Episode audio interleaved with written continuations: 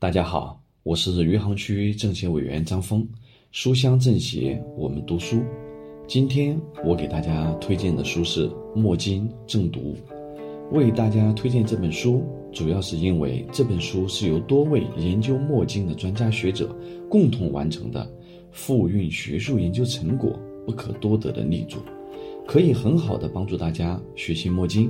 了解我们中国三圣之一的科圣。墨子的科学成就。这本书由王占元教授任主编，姜宝昌教授、孙中元教授任副主编，多位墨经研究专家担任编写组成员，由上海科学技术文献出版社于二零一一年五月出版。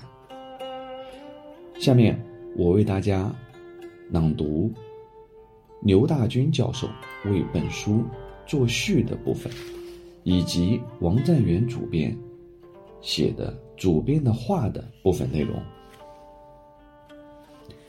刘大军教授在序中讲：从事中国哲学史或思想史研究的人都知道，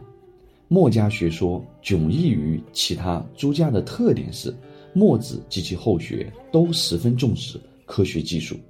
具体体现在墨子书的经上、经下。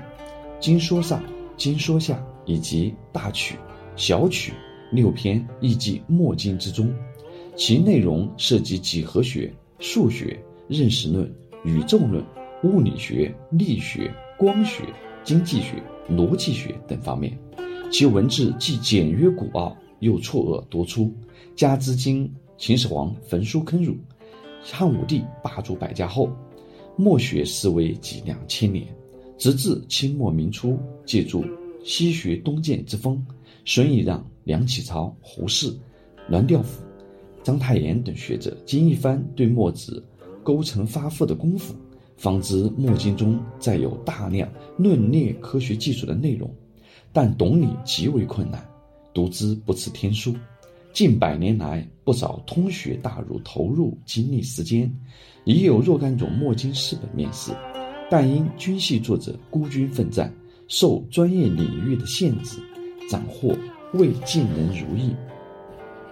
刘大军教授还认为，与当前社会进步和经济发展密接度最高者，莫过于墨子。科学技术是第一生产力，故墨经精义的探以索引，更显得尤为重要。希望大家能够喜欢《墨经正读》这本书。通过墨经正度的学习，了解墨经，了解墨子，